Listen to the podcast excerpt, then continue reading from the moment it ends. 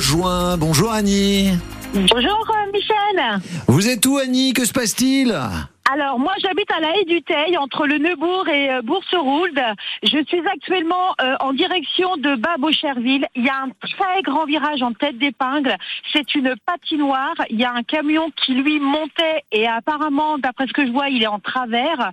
Euh, faut être extrêmement prudent parce qu'il y a même des gens qui sont sortis voir ce qui se passait et ils font du patin à glace, littéralement.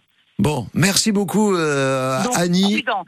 Vraiment, vraiment prudence. C'est le mot du jour. Merci Annie. Exactement. Merci à vous. Bonne année, Michel, et Eh à ben, toute l'équipe. Vous aussi. Merci, bonne, bonne année. année. Bonne année. Attention. Bolbec, attention. Saint-Romain, Colbosque, neige également. La prudence à nouveau avec le lever du jour. On est en train de saler.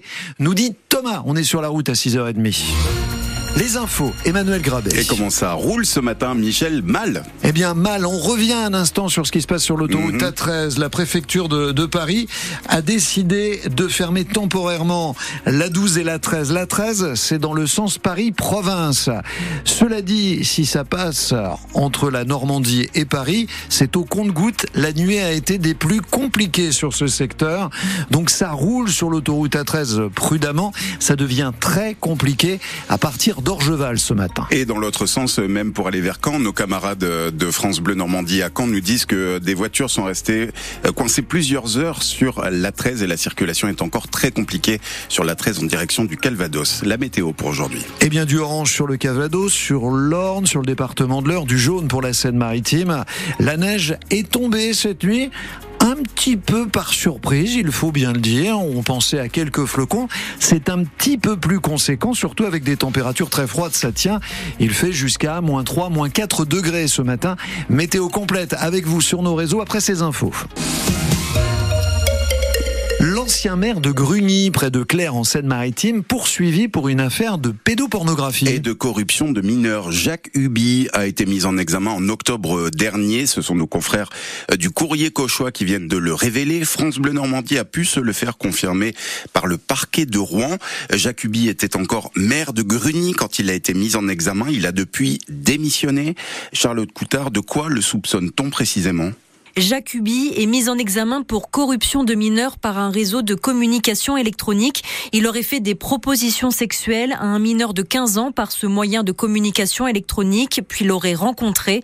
L'ancien maire de Grugny aurait également eu en sa possession une ou des images d'un mineur présentant un caractère pornographique et aurait diffusé des messages violents, pornographiques ou contraires à la dignité.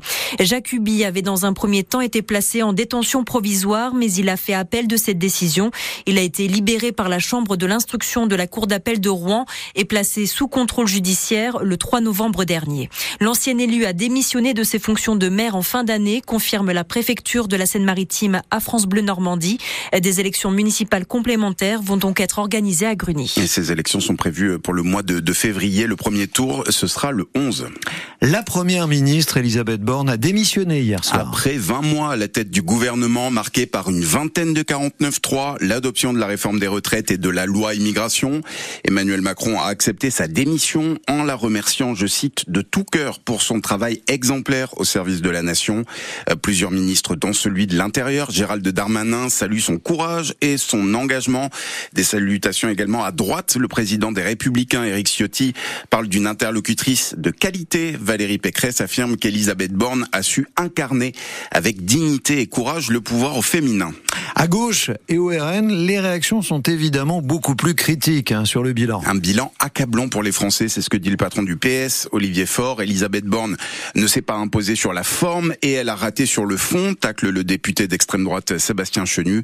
Pour Mathilde Panot, la chef de file des députés insoumis, elle laisse derrière elle une démocratie salement amochée. Et bon, alors, quand connaîtra-t-on le nom de celle ou de celui qui va lui succéder? Il sera annoncé ce matin, promet l'Elysée. Le nom qui circule le plus bruyamment depuis hier soir, c'est celui de Gabriel Attal, le ministre de l'Éducation nationale, qui est, selon les derniers sondages, une des personnalités préférées des Français. Ça gratte les pare-brises, ça glisse sur les routes de la neige au réveil sur la Seine-Maritime et sur l'heure. L'heure qui est placée en vigilance orange On en parle ce matin sur France Bleu Normandie 02 35 07 66 66. La préfecture de l'Eure qui active son plan grand froid, là le niveau 2 sur 3 des plans hivernaux, au moins jusqu'à vendredi avec l'ouverture de places d'hébergement supplémentaires et des maraudes auprès des personnes vulnérables intensifiées. Le maire d'Evreux, Guy Lefranc, a détaillé hier les grands chantiers prévus pour euh, la ville en 2024. Pour la ville et pour l'agglo, Évreux Porte de Normandie, dont il est aussi président. Guy Lefranc présentait hier ses vœux à la population à la halle des expositions. Laurent Philippot y était pour France Bleu Normandie. Mesdames, Messieurs, bonsoir. Bonsoir. Bonsoir. Ah, vous m'avez fait peur, les amis, j'ai cru que vous étiez endormis. Pendant 25 minutes, Guy Lefranc a défendu son bilan. Certains s'acharnent à penser que la ville d'Evreux n'est pas belle.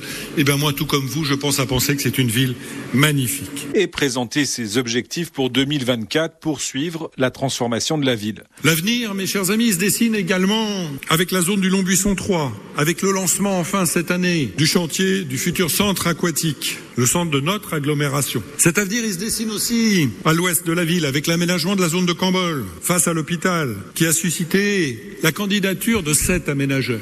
Sept aménageurs d'envergure nationale. Preuve, s'il en était, que nos visions d'avenir sont partagées aujourd'hui par des opérateurs qui ont fait leurs preuves et qui, comme nous, croient en Évreux et veulent s'associer à son développement. Alors, je ne peux pas parler d'avenir, bien sûr, et de grands projets sans parler du réaménagement de la gare d'Evreux, tellement attendu.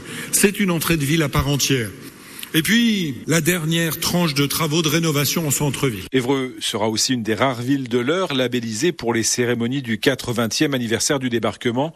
Le courrier du président de région, Hervé Morin, qu'il confirme, est arrivé hier sur le bureau du maire. Le reportage de Laurent Philippot pour euh, France Bleu Normandie.